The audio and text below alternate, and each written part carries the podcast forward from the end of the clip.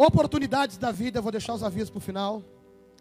Hoje eu quero falar sobre as oportunidades da vida.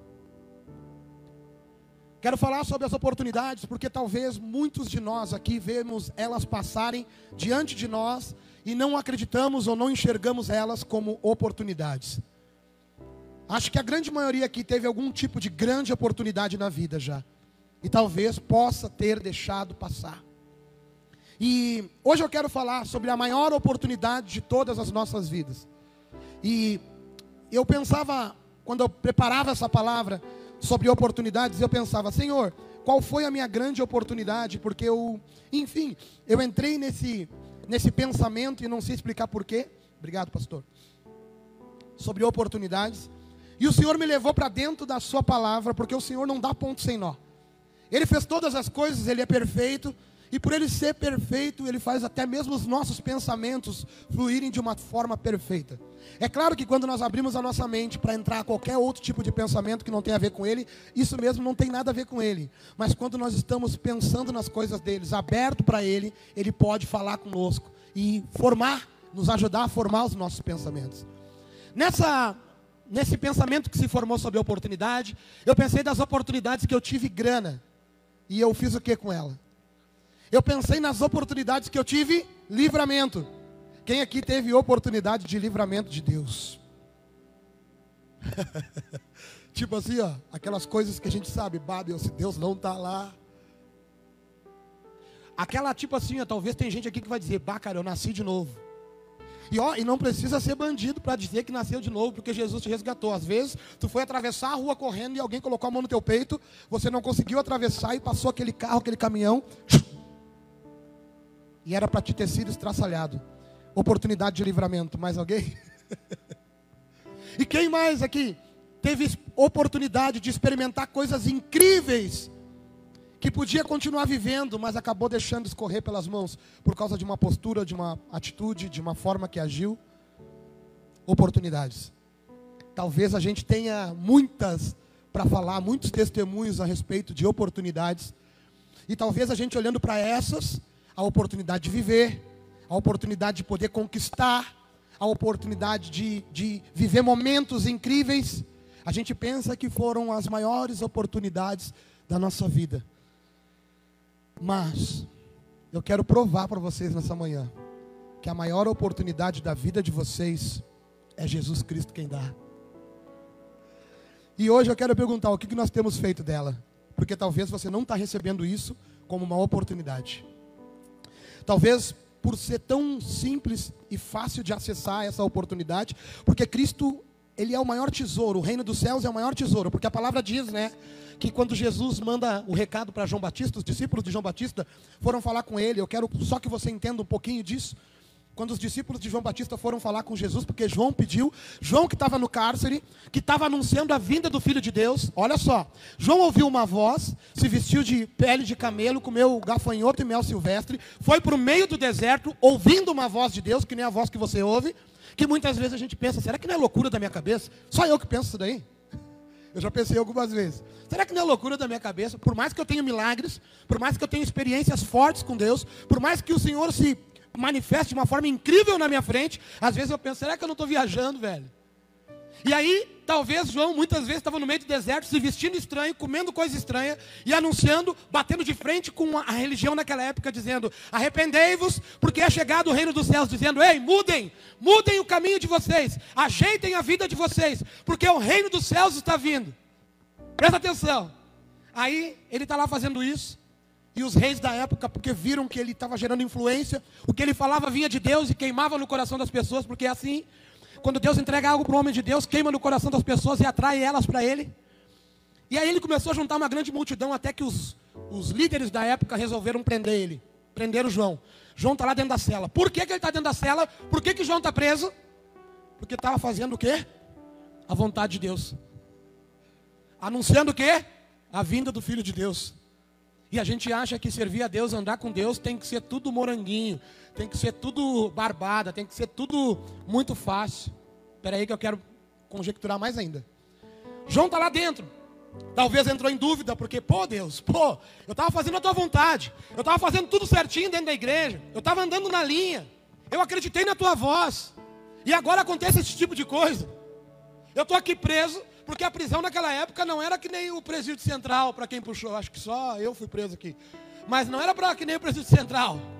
Que tu podia comer bem, podia tomar suco, Coca-Cola. Nunca puxei aqui, mas enfim. A prisão naquela época não tinha banheiro. Também demoravam dias para recolher um cadáver que tinha morrido do teu lado. Então tu imagina que tipo de situação João estava vivendo. Mas diz que tinha uma janelinha para lado de fora, que ele conseguia se comunicar com o povo do lado de fora. Olha que loucura. Tu vendo a rua, tu vendo a liberdade preso naquela situação. E diz que os discípulos de João vinham falar com ele, diziam assim: Olha só, o que, que a gente faz a partir de agora? Por onde é que a gente vai? Como que a gente se move? Porque a gente acredita que a tua voz é a voz do céu, porque tu ouviu a voz do céu, ouviu a voz de Deus. Nós vimos o Messias se apresentando aquele dia. Nós ouvimos a voz e a pomba vindo sobre ele. Quem lembra dessa história? Aí João, talvez por ser muito homem, 100% homem, ele diz o seguinte: vai e pergunte para Jesus se é ele mesmo o Messias ou se eu estou maluco. Se não foi coisa da minha cabeça, a pomba não foi coisa da minha cabeça e coincidência, se tudo que aconteceu não foi coisa da minha cabeça e coincidência, vai lá e pergunta. E o que que acontece? Ele vai e pergunta. Os discípulos foram e perguntaram: Ei, João mandou perguntar se é tu mesmo o Cristo ou devemos esperar outro. Aí Jesus disse o seguinte para ele: Vá lá, mas só que Jesus estava trabalhando nessa época nessa hora. Quando chegou os discípulos, Jesus está curando e ensinando, fazendo aquilo que o Pai mandou ele fazer também. Quando os gregos chegaram, Jesus, tem um minutinho para nós? Jesus disse, só um pouquinho, porque eu estou fazendo a vontade do meu Pai. Quando eles conseguiram um tempo com Jesus, Jesus, João mandou perguntar se é tu ou devemos esperar outro. E ele falou o seguinte: avisa para João que os cegos vêm, os coxos andam, os leprosos são limpos, os mortos ressuscitados. E aos pobres é dado dinheiro? Não. Aos pobres é dado o maior tesouro que passou pela face da terra. Então, quando a gente se prende nas coisas e não vai até Deus, não se relaciona com Deus por causa das coisas materiais ou que o dinheiro pode proporcionar, a gente está trocando o maior tesouro de todos, o maior diamante de todos, por umas migalhas, por umas moedas. E o que que faz, Juliano, esse tesouro ser todo esse tesouro? Porque o dinheiro faz você se manifestar bem do lado de fora, mas o reino dos céus, ele apacenta as tempestades do lado de dentro. O reino do céu traz paz para o lado de dentro. O reino do céu supre toda a necessidade que o dinheiro não consegue suprir, ou até supre momentaneamente. Mas o reino do céu, sem dinheiro, tu continua feliz. Eu não vejo assim, Juliano. Pois é, experimenta o verdadeiro reino dos céus. E não uma troca, um jogo de interesses. O verdadeiro Jesus. Porque ele vai acrescentar todas as coisas que tu precisa para viver. Por que, que tu falou tudo isso? Toda essa história, não é essa a palavra. Eu falei toda essa história porque você está sentado, recebendo a maior oportunidade da sua vida neste momento, que é o reino dos céus, ser entregue para dentro de você, e você ir embora daqui agarrando ele, dizendo: Pai, eu nunca mais quero perder isso, eu nunca mais quero soltar isso, porque hoje, nessa manhã, eu entendi que isso é tudo, tudo que eu preciso na minha vida. Amém? Vamos à leitura, Lucas 5, versículo 1. Lucas 5. Eu quero perguntar, você obrigado. Quem está aqui pela primeira vez, por favor, pode levantar a mão? Primeira vez. Vocês podem se colocar de pé um minuto, por favor? um minuto. Comunidade, vamos receber, por favor, comunidade. Vamos receber os nossos irmãos. Só no soquinho, tá? Por favor.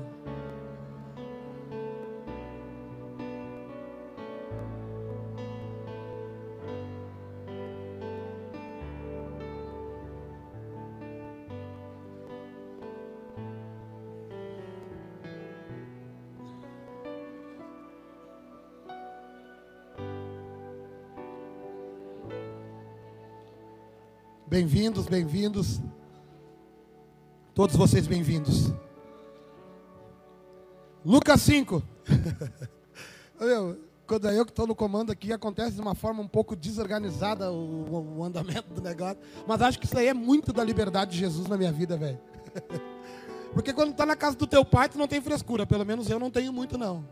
Quando eu estou na casa do meu pai, quando eu estou com meu pai, quando eu estou com aquele que exerce autoridade sobre mim, eu eu fico à vontade porque eu não tenho medo, eu tenho liberdade, eu me sinto seguro. E é isso que você tem que sentir nessa manhã aqui, amém? Lucas 5, versículo 1. Eu quero embasar a oportunidade da vida, o tema dessa mensagem, a oportunidade da vida, a maior oportunidade da vida de um homem. E eu quero usar a palavra da minha conversão para isso. A palavra da minha conversão. Lucas 5:1, vamos lá. Certa vez, às margens do lago Genezaré, quando a multidão se comprimia junto a Jesus para ouvir a palavra de Deus, ele viu dois barcos junto à praia do lago. Os pescadores haviam desembarcado e estavam levando as redes, lavando as redes. Entrando ele num dos barcos, que era o de Simão, pediu-lhe que o afastasse um pouco da terra e, sentando-se do barco, ensinava as multidões. Quando acabou de falar, disse a Simão: Vai mais para dentro do lago e lançai as vossas redes para a pesca. Simão disse: Mestre, trabalhamos a noite toda e nada pescamos, mas por causa da tua palavra lançarei as redes. Feito isso, apanharam uma grande quantidade de peixes, tanto que as redes começaram a romper. Acenaram então aos companheiros que estavam no outro barco para que viessem ajudá-los, e eles foram e encheram ambos os barcos, tanto que quase ia a pique, ou seja, quase afundou. Ao ver isso, Simão Pedro prostrou-se aos pés de Jesus, dizendo: Afasta-se de mim, Senhor, porque sou um homem pecador. Pois com a pesca que haviam feito, a admiração tomara conta dele e de todos os que o acompanhavam. Bem como de Tiago, João, filhos de Zebedeu, que eram sócios de Simão. Jesus disse a Simão: Não temas, de agora em diante será pescador de homens. E depois de levar os barcos para a terra, eles deixaram tudo e o seguiram. Como eu e você, essa é a palavra da minha conversão, para quem não sabe. Essa palavra que eu caminhei sobre ela durante muitos anos. Como eu e você, Pedro, está aqui recebendo uma oportunidade de Deus. Deus está convidando Pedro para viver algo novo, algo diferente, e principalmente algo que Pedro nunca tinha visto. Se você entendeu aqui a leitura, viu que os meninos eram sócios de Pedro. Se era um sócio, é óbvio que tinha um negócio envolvido. E Pedro era dono de um negócio. E acredito eu que nessa época o negócio não estava bem, porque se nós entrar no contexto geral aqui, nós vamos saber que era uma época que não estava dando peixe. Estava difícil as coisas. Era uma época de fechamento do comércio. E o Senhor, simplesmente, porque uma multidão comprimia, querendo ouvir as suas palavras, ele precisava de um sistema de som que ele pudesse comunicar com o povo a verdade do céu e cumprir então o seu propósito. Mas o Senhor, como eu falei no início, não dá ponto sem nó. Inclusive, ele ter te trazido aqui nessa manhã é o significado principal disso. É o motivo que eu entendo isso. Ele não dá ponto sem nó. Porque tudo que vai ser falado aqui é para a tua vida. E não pense, ah, para mim, isso mesmo, para ti. O Senhor aqui, ele precisa comunicar com o povo. E ele vê o que diante dele? Dois empresários frustrados por causa da situação que estão vivendo. Talvez não eram esses que seguiam Jesus, talvez nem queriam estar perto de Jesus. Estavam mais preocupados com a situação deles, estavam mais preocupados com a realidade deles, do que aquele burburinho de um tal religioso que andava falando coisas. Cara, eu não estou nem aí para isso daí, deixa eu viver minha vida pensando eu, que eles estavam pensando assim. Aí Jesus invade o lugar onde eles estão, como quem diz: Cara, tu pode me ajudar? Tu me empresta o teu barco para eu fazer um negócio bem legal aqui? Eu preciso subir em cima dele, porque quando eu estou dentro de um barco e eu falo do mar em direção à praia, a minha voz se projeta. Você quer ver uma coisa? Grita com teu filho daqui quando ele está lá no mar. Vai morrer gritando, ele não vai olhar para trás, até porque ele nem quer olhar para trás, porque tu vai dizer, mais para beira, mais para beira, não é assim? Mas, agora quando ele grita de lá, mãe, pai, o que, que acontece com você? Você se levanta que nem um leão para saber o que está acontecendo. E ele está só abanando, estou aqui, estou aqui. E a voz chega rapidinho, né? Isso daí foi Deus que criou. Porque é de dentro do mar que vem o vento. E o vento projeta a voz. Jesus está usando o barco para a voz dele projetar, certo? Enquanto Jesus está lá, pedindo para Pedro, talvez Pedro está dizendo assim, pai, esse cara vem me incomodar, velho. Pai, esse negócio de ir na igreja, velho. Esse negócio de Jesus aí, meu. tá, por mais que aqui não esteja dando certo, mas eu estou bem assim. Aí Jesus faz o quê? Sobe no barco dele, prega para a multidão, e acredito que Jesus, por ser um baita de um pregador, duas horas depois de pregar, entrega o barco para Pedro. Só que antes de entregar o barco para Pedro, antes de descer, ele diz assim: Pedro, faz uma coisa para mim, porque Pedro já tinha ouvido Jesus, já tinha visto que ele era mestre. Faz uma coisa para mim, fala Jesus, o que, que tu quer? Já está com o coração mais apacentado, acredito. Vamos entrar para dentro d'água e vamos jogar a rede. Mas Jesus, olha só, eu sei que tu entende de Deus, eu sei que tu entende de Bíblia, eu sei que tu entende de carpintaria, porque tu contou aqui no meio do teu testemunho nessas duas horas que a gente ouviu, mas de pesca quem entende sou eu. Mas, sob a tua palavra, eu vou fazer o que tu está me pedindo. Ou seja, Pedro diz o seguinte: não vai ser minha culpa se nós gastar energia e força para entrar para dentro do mar, jogar a rede. Não vai ser vergonha minha, porque é tu quem está pedindo. Não vai ser por minha causa, que todo, não vai ser eu que todo mundo vai zombar. É por causa que tu está pedindo e eu vou obedecer, porque afinal de contas eu te reconheço como mestre. Pedro deve ter olhado para Jesus e dito assim: Jesus, tu pode ser o pregador, mas eu sei do que eu estou falando na minha vida. Eu sei o que eu estou passando, eu sei o que está acontecendo em mim. Jesus, tu está do lado de fora, tu está vendo a coisa de outro lado, mas eu sei o que está acontecendo lá de dentro. É muitas vezes as pessoas olham assim para a gente. O pastor está aqui, ele está ali dizendo assim, pastor, tu não está entendendo, e eu estou entendendo, cara. Sabe por quê? Porque não é pela minha capacidade humana que eu entendo, é pela revelação do céu, e o Senhor continua revelando coisa para aqueles que buscam a face dele. E eu sei, por isso que eu sei o tempo da igreja hoje, por isso que eu sei como é que está o teu coração hoje, por isso que eu sei um monte de coisa que acontece contigo. Tem pessoas aqui que eu pergunto, e aí meu, como é que tu está? Porque eu sei que não está bem. E é a próxima resposta é, estamos indo. Deu. Por quê? Porque não é porque eu sou bom, não é porque eu te conheço, Will. Um dia eu desci do altar, a tua esposa estava sentada ali embaixo e eu perguntei, o que que houve? E ela, tudo bem, pastor. Ela deve estar assistindo agora, né? Tu lembra disso? Tudo bem, pastor. E eu, não está tudo bem não, porque eu conheço as minhas filhas. E ela começou a chorar. Não está não. Não é capacidade minha, não é dom meu.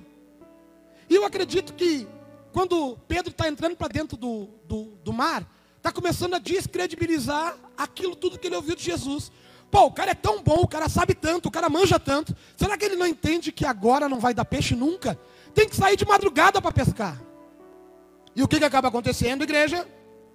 Eu te respondo. Eles lançam as redes e você leu comigo que eles não conseguem puxar elas, quase que afundaram os barcos. Por quê? Porque tamanha foi a pesca. O que, que Deus fez aqui? Provou para Pedro que a proposta dele seria a melhor proposta e a melhor oportunidade da sua vida. Só que Jesus ainda não tinha convidado Pedro. Terminando isso, viram que estavam as redes cheias. Pedro se prostrou e disse o quê? Senhor, te afasta de mim, porque eu não mereço estar contigo. Te afasta de mim, porque depois do que tu fez, provando o sobrenatural, eu sei que tu é Deus. Te afasta de mim, porque eu não mereço estar contigo dentro desse barco. Senhor, eu sou pecador, eu não tenho capacidade. Senhor, eu sei quem eu sou. E Jesus fala assim: Pedro, Pedro, te cala. Porque se tu aceitar a minha proposta, a minha oportunidade, a partir de agora, eu te farei um pescador de homens. E Pedro abandona a empresa e começa a seguir Jesus. Com uma certa idade. Não é fácil tu recomeçar com uma certa idade.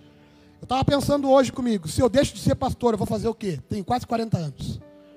Se eu abandono o ministério e vou tentar minha vida de outra forma. Tudo que eu tentei até então não deu certo. Por quê? Porque o Senhor queria que eu fosse pastor. Mas eu pensei, se eu fizesse outra coisa, como é que seria?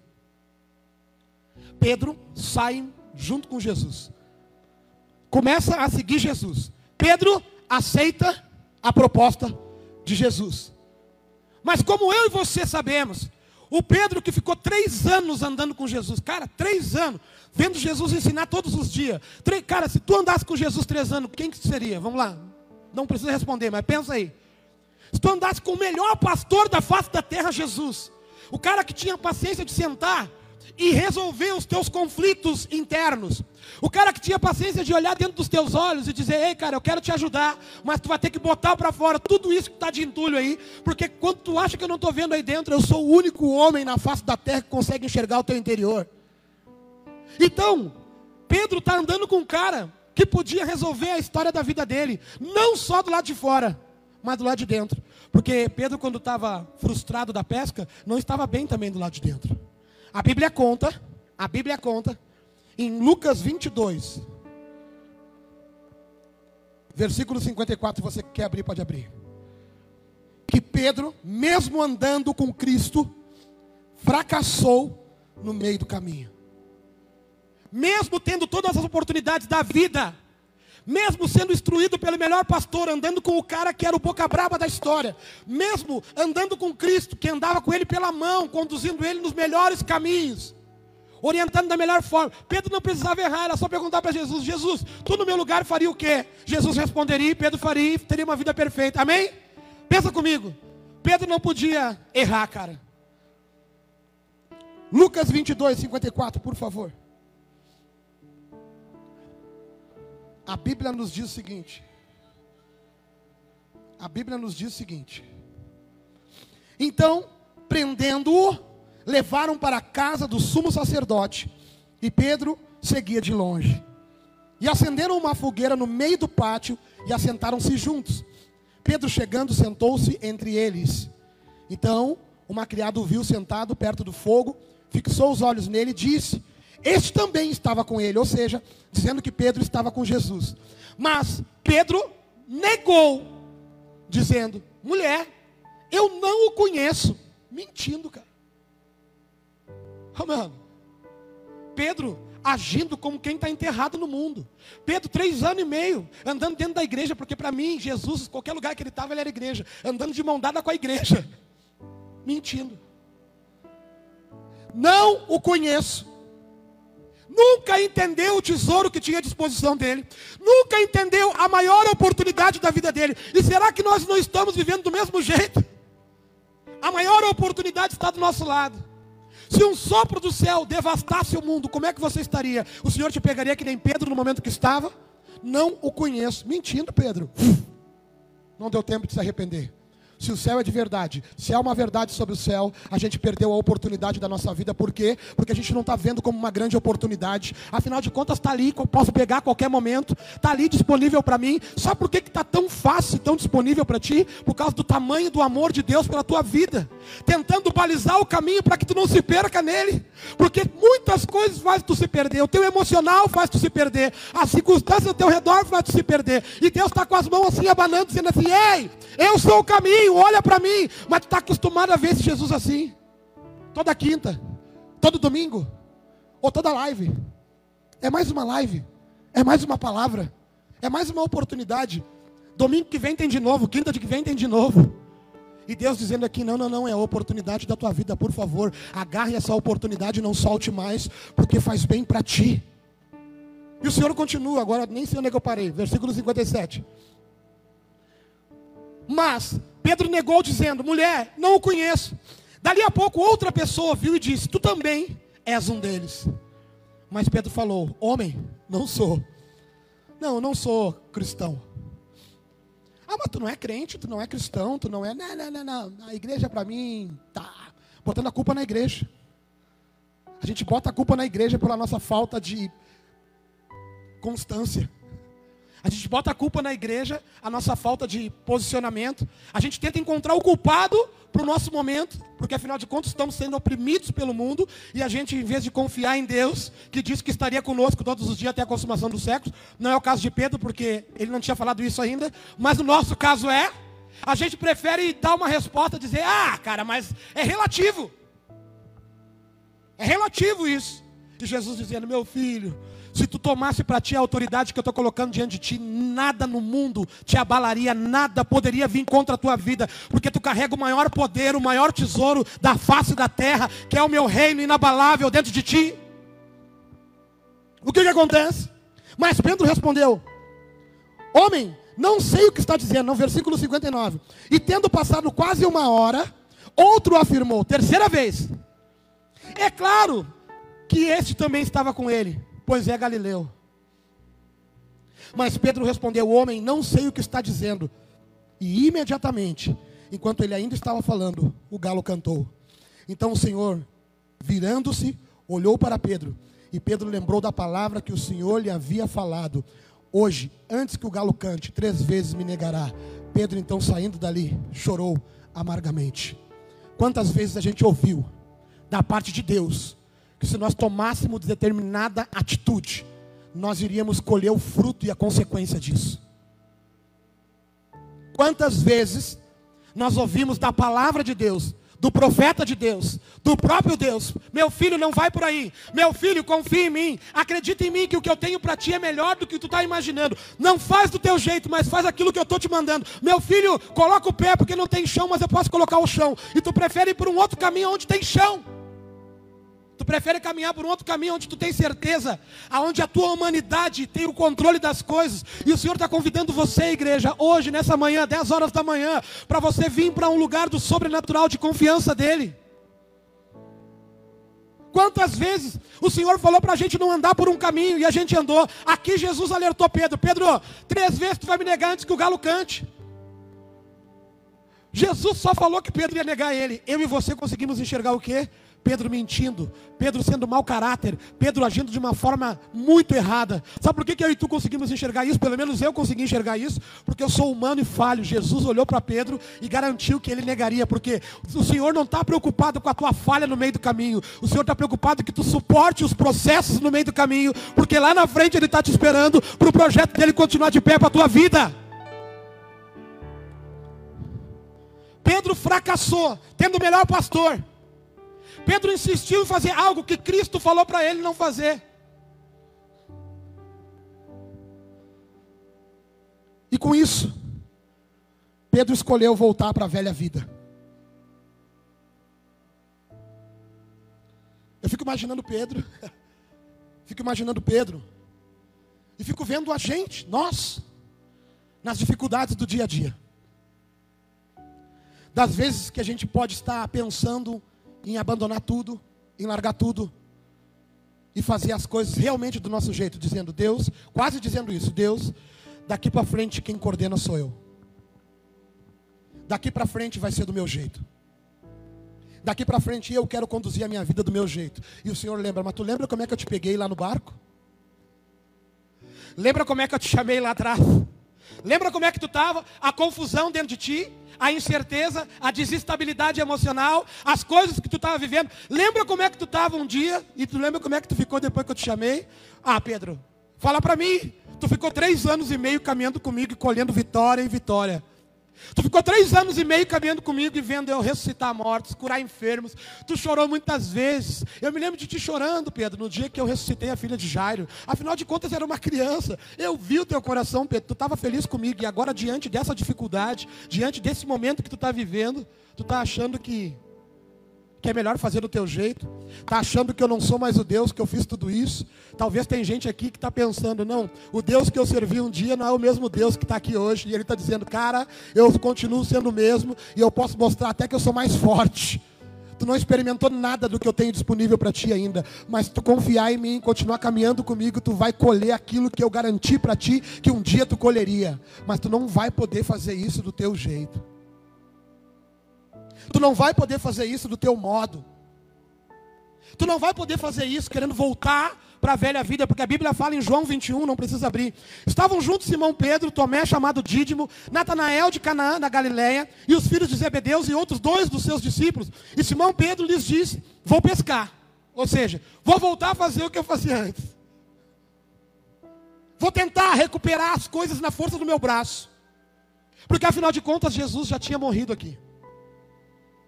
Quando Pedro ouviu o galo, Jesus estava olhando para ele. Sabe que jeito que Jesus estava olhando? Caído, apanhando. Pedro vendo a esperança dele apanhando. Quantas vezes a gente olha para as circunstâncias e pensa: Deus largou minha mão, Deus não vai fazer, está tudo perdido, está tudo acabado, não tem jeito. Porque Pedro, quando olhou Jesus caindo, era a promessa dele. A promessa do reino dele, ali estava o rei caído. E ele olhou para Jesus caído, negando Jesus, fugindo de medo, e pensou: para mim está tudo acabado. E depois disso você sabe da história. Jesus foi levado, crucificado, morreu. Aí o que, que acontece? Versículo 21, eu quero continuar a leitura. E Simão Pedro lhes disse: Vou pescar. E eles responderam: Nós também vamos contigo. Então foram e entraram no barco. Mas naquela noite nada apanharam. Mas logo ao amanhecer, Jesus estava na praia. Todavia os discípulos não sabiam que era ele. Disse-lhe então Jesus: Filhos, não tendes nada para comer? E eles responderam: Não. E ele lhes disse: Lançai a rede à direita do barco e achareis. Então lançaram a rede e não conseguiram puxá-la por causa da grande quantidade de peixes. Olha a história se repetindo de novo, três anos e meio depois. Olha o Senhor insistindo na vida de Pedro e dos discípulos. Então aquele discípulo a quem Jesus amava disse a Pedro: É o Senhor. Ouvindo Simão Pedro que era o Senhor, amarrou a sua túnica à cintura, porque estava despido e lançou-se ao mar. Mas os outros discípulos vieram no barquinho, arrastando a rede com os peixes, porque estavam a cerca de apenas 200 côvados da terra. Ao desembarcarem, viram ali pão, peixe sob as brasas. Jesus lhe disse: Trazeis alguns dos peixes que apanhaste. Simão Pedro entrou no barco e puxou a rede para a terra, cheia de 153 peixes grandes. Apesar de tantos peixes, a rede não se rompeu. Jesus lhe disse: Vinde, comei. E nenhum dos discípulos ousava perguntar-lhe: Quem és tu? Pois sabiam que era o Senhor. Jesus aproximou-se, tomou o pão e deu a eles, e fez o mesmo com o peixe. E essa foi a terceira vez que Jesus apareceu aos seus discípulos, depois de ter ressuscitado. Pedro diz: Vou pescar. Quem sabe da minha vida sou eu. Quantas vezes a gente pensa assim? Quantas vezes a gente bate no peito e diz assim: Ó, quem sabe da minha vida sou eu. E não tem ideia de quando nós tomamos uma atitude, uma galera vem atrás. Você, pai de família, presta bem atenção, pai de família. Dependendo da postura que tu tomar, os teus filhos vêm atrás.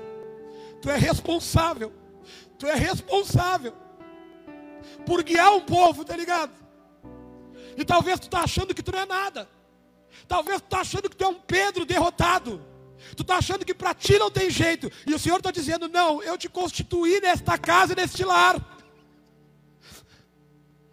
E toma cuidado com as tuas atitudes.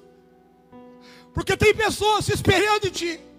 Por mais que tu ache que tu não é espelho, por mais que tu encontre as tuas falhas, tem pessoas olhando para ti, esperando a segurança vir de ti. E talvez você ainda não é chefe de família, mas que Deus entre no teu coração hoje. E no dia que Ele te colocar neste lugar, tu seja um leão defendendo a tua casa, um leão defendendo a tua família e dizendo: Pai, eu não queria estar aqui, mas eu permaneço contigo, sabe por quê? Porque eu corro o risco de não só eu me perder, eu corro o risco de fazer com que pessoas se percam. Pedro saiu para pescar igreja, e os discípulos disseram: Nós vamos contigo. Entraram no barco, e quando estão lá no barco pescando, não estão conseguindo pegar nada, saíram de madrugada. Era dia, quando Jesus gritou para eles: e aí, gurizada, qual vai ser? Tem peixe para nós aí? Não pegamos nada dos meus. Não pegamos nada, Jesus. Então faz o seguinte: joga a rede do outro lado. Ou seja, tente do meu jeito de novo. Ou seja, faça o que eu estou te pedindo de novo. Confie em mim de novo, cara. Acredita em mim de novo. O Senhor está dizendo para muitos aqui nessa manhã entrega para mim de novo. E o que, que acontece? Eles jogam porque não tinham nada a perder. E a Bíblia conta que quando foram puxar a rede, eles não conseguiam. Por quê? Porque ela tinha muito peixe. E um tempo que não deu peixe. Numa hora que não era para dar peixe. E pela segunda vez o Senhor prova que Ele é Senhor sobre o sobrenatural. Tem gente com medo do mundo. Tem gente com medo da notícia. Tem gente com medo do futuro. E esqueceu que o Deus que prometeu estar contigo é Deus do sobrenatural. Ele traz à existência as coisas que não existem. Ele faz acontecer aquilo que o olho humano não poderia acontecer. E o que, que acaba acontecendo? Quando eles vão puxar a rede e eles veem que não conseguem subir, a Bíblia conta que todos os outros continuaram tentando puxar, só um parou. E ele parou para quê? Diz que ele estava nu. Ele se cingiu da toalha. E ele não deu bola para os peixes. Ele não se deteu aos peixes ele não se deteu ao milagre que estava diante dele. Sabe por quê? Porque ele já tinha visto aquele milagre no início da vida dele. E ele sabia que de onde veio aquele, vinha uma nova oportunidade para a vida dele. Ele se cingiu da própria roupa e se jogou dentro d'água e saiu nadando em direção a Jesus. Ele não se preocupou em puxar a rede, ele não se preocupou com o material, ele se preocupou com a fonte de todas as coisas que trouxe à existência aquele material. E diz que ele chega correndo até a beira da praia. E os discípulos vieram remando, tentando trazer a rede. Pô, Pedro, podia ter esperado, né? E Pedro pensando, mas é que a chance da minha vida. Eu perdi a oportunidade uma vez. Eu perdi a minha chance uma vez. Eu perdi uma vez. E agora eu vi que é Ele. E eu preciso. Se Ele quiser me dar uma chance, uma nova oportunidade, eu preciso dela. Eu tenho pressa nisso. Eu quero muito isso. E a Bíblia fala que Pedro chegou numa, na beira.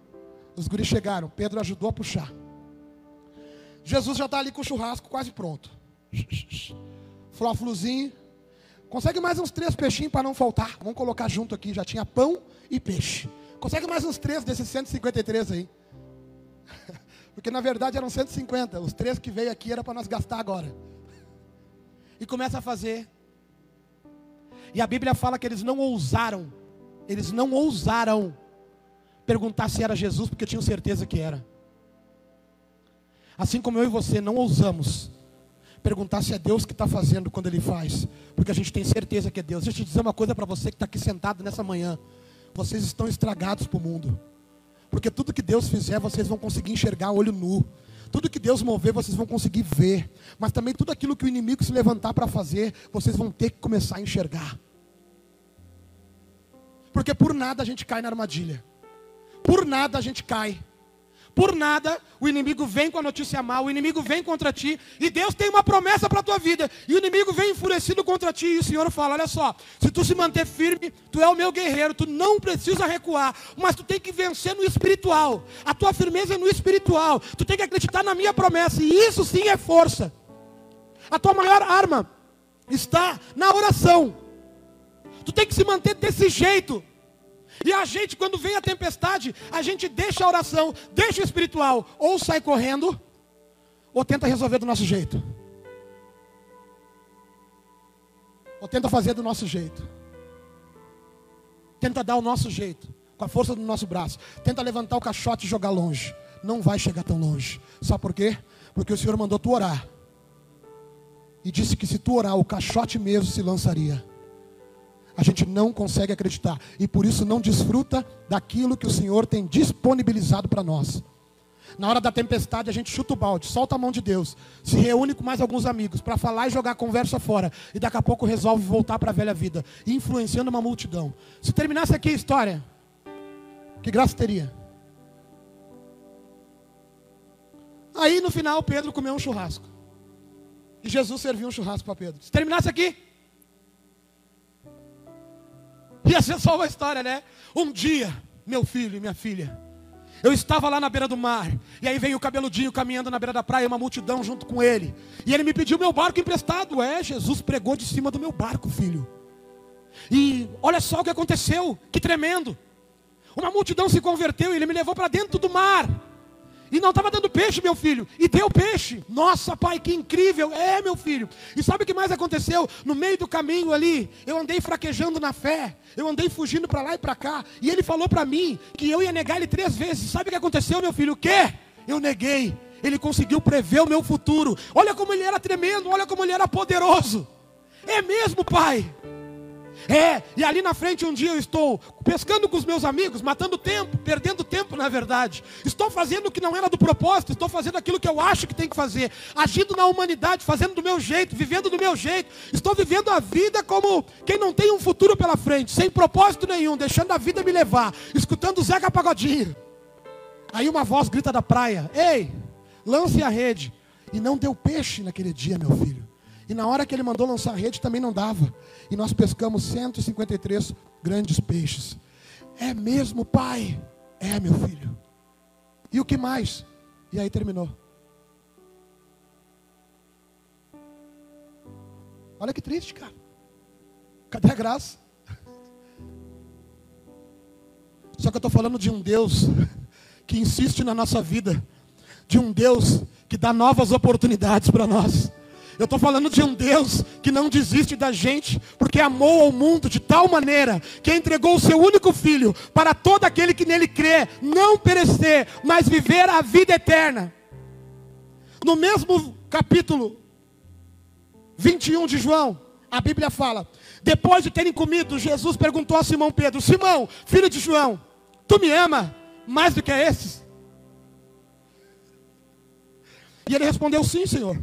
Tu sabes que eu te amo. Jesus lhe disse: Cuida dos meus cordeiros. E Jesus voltou a perguntar-lhe: Simão, filho de João, tu me amas? E ele respondeu: Sim, Senhor. Tu sabes que eu te amo. Jesus lhe disse: Pastoreia as minhas ovelhas.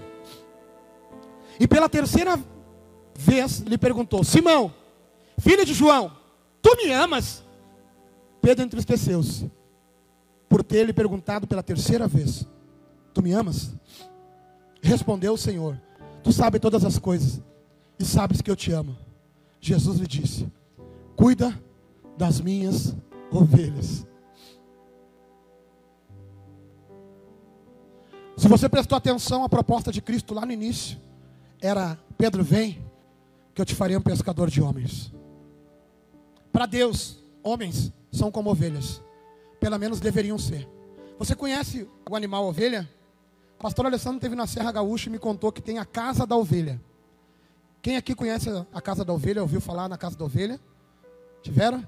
Diz que é, é incrível, fala tudo sobre ovelha. E não é um lugar gospel, não é um lugar para evangélicos, mas fala do tamanho da fragilidade e o tamanho da dependência da ovelha. A ovelha ela precisa ser dependente do pastor ou do cuidador. Ela ouve a voz de uma liderança, que é a, a ovelha líder, e ela é totalmente dependente, como eu falei aqui. E nós por querer fazer do nosso jeito, por querer voltar a pescar, por querer fazer da nossa forma, por Jesus dizer: ferirão o pastor e as ovelhas se dispersarão. Jesus falou isso daí dizendo que era o que tinha que vir. E Pedro pula e diz: Nunca vou deixar ninguém tocar em ti. Jesus olha para ele e diz: Ei Pedro, tu acha que tu se conhece, mas eu te conheço. Hoje mesmo, antes que o galo cante três vezes, tu vai me negar.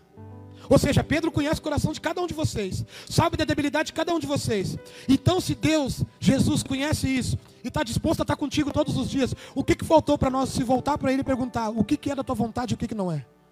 O que, que faltou de nós recorrer para Ele quando nós estamos diante de uma tempestade? O que faltou? O que faltou para nós acreditar na proposta e na palavra que Ele tem disponibilizado para nós?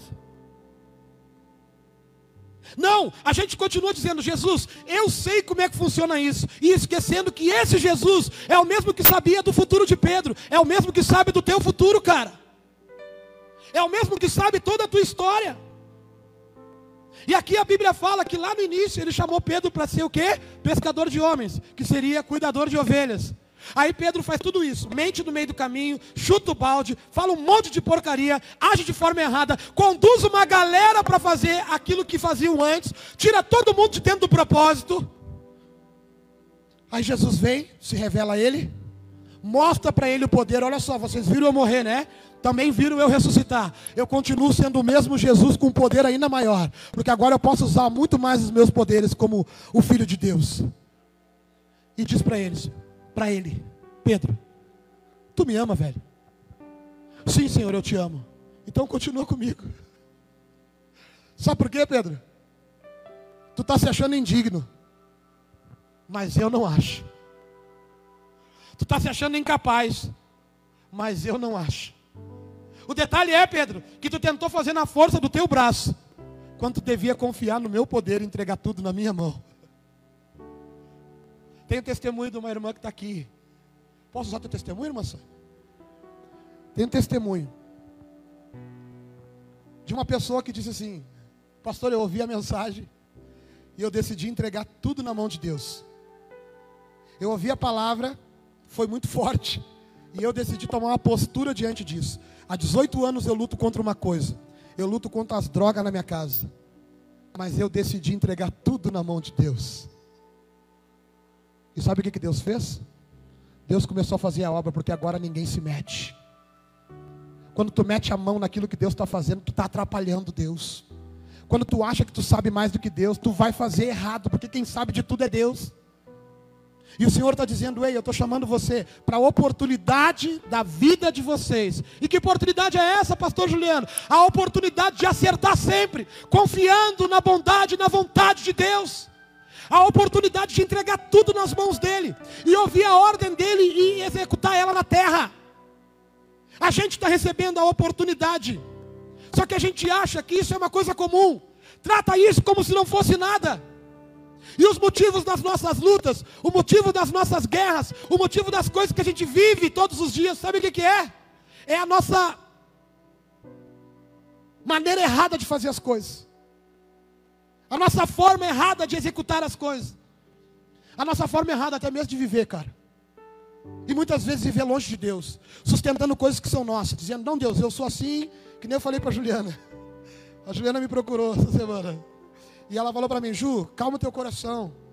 E eu falei para Juliana: Juliana, infelizmente eu sou assim. E ela deu no meio, assim, ó, que nem eu dou no meio aqui no púlpito. Crente Gabriela, eu nasci assim, eu vou morrer assim. Naquela hora eu disse: Não, Senhor, eu não sou assim. E eu quero mudar. Eu quero uma nova oportunidade se tu me der.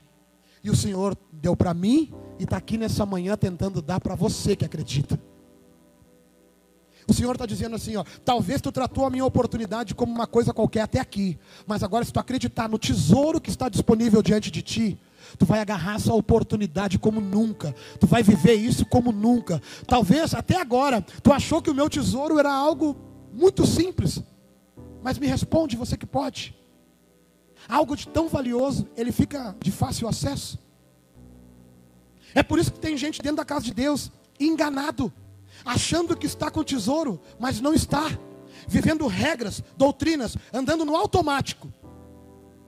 E Deus dizendo assim: quando tu entender o tesouro, quando tu entender o tesouro, tu vai valorizar ele. Quando tu entender a oportunidade que tu tem nas tuas mãos, quando tu entender o poder que tu carrega, quando tu entender a tua identidade, quando tu entender quem tu é, tu nunca mais vai mendigar nada do mundo. Tu nunca mais vai temer a tempestade. Tu nunca mais vai temer nada. Tu vai passar por um momento de aflição, mas tu vai enfrentar o propósito, porque tu sabe que eu sou o teu Deus. Jesus, a Bíblia conta que ele estava no Getsemane, orando e chorando, clamando, suando gotículas de sangue, uma coisa que era um fenômeno. E enquanto ele estava lá, ele dizia com todo o peso do pecado do mundo sobre ele: Olha o tamanho do problema de Jesus. Ele estava com o meu pecado e o teu pecado sobre os ombros dele. Todo o peso do pecado do mundo sobre os ombros dele. E ele disse: Deus, eu aceito a proposta. Eu aceito a oportunidade de salvar o mundo. Ele está com o peso do pecado do mundo sobre os ombros dele. A Bíblia conta que Jesus começou a clamar aos céus. E Jesus clamou o seguinte: Pai, se for possível, afasta de mim esse cálice. Diz que ele estava angustiado mas ele passava por cima da carne dele e dizia: Contudo, não seja o que eu quero, mas o que tu quer. O que está faltando para a gente é pegar o exemplo de Jesus, porque eu sei que o peso do pecado do mundo não está no ombro de ninguém aqui. Não.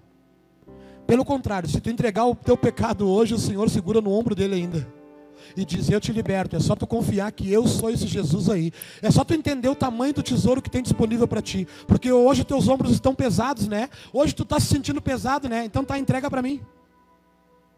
Olha o tamanho. Olha o tamanho disso. É o mesmo que você ter que subir empurrando numa lomba um carro sozinho. E tu dizer assim: Eu não vou conseguir mover esse carro. O máximo que eu vou conseguir é segurar ele para que ele não caia por alguns minutos. Mas daqui a pouco eu vou ter que largar. Tem gente se sentindo assim hoje. Segurando o carro.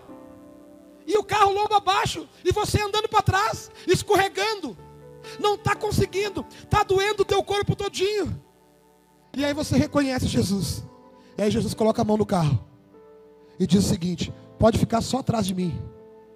Porque eu tenho força para suportar isso aqui. Confiança nessa manhã, igreja. Confiança. O que está diante de ti hoje, o Senhor pode reverter. O que está acontecendo hoje diante dos teus olhos, o Senhor é Senhor sobre isso. Não importa o que o mundo, ou as circunstâncias, ou as coisas que estão vindo contra você.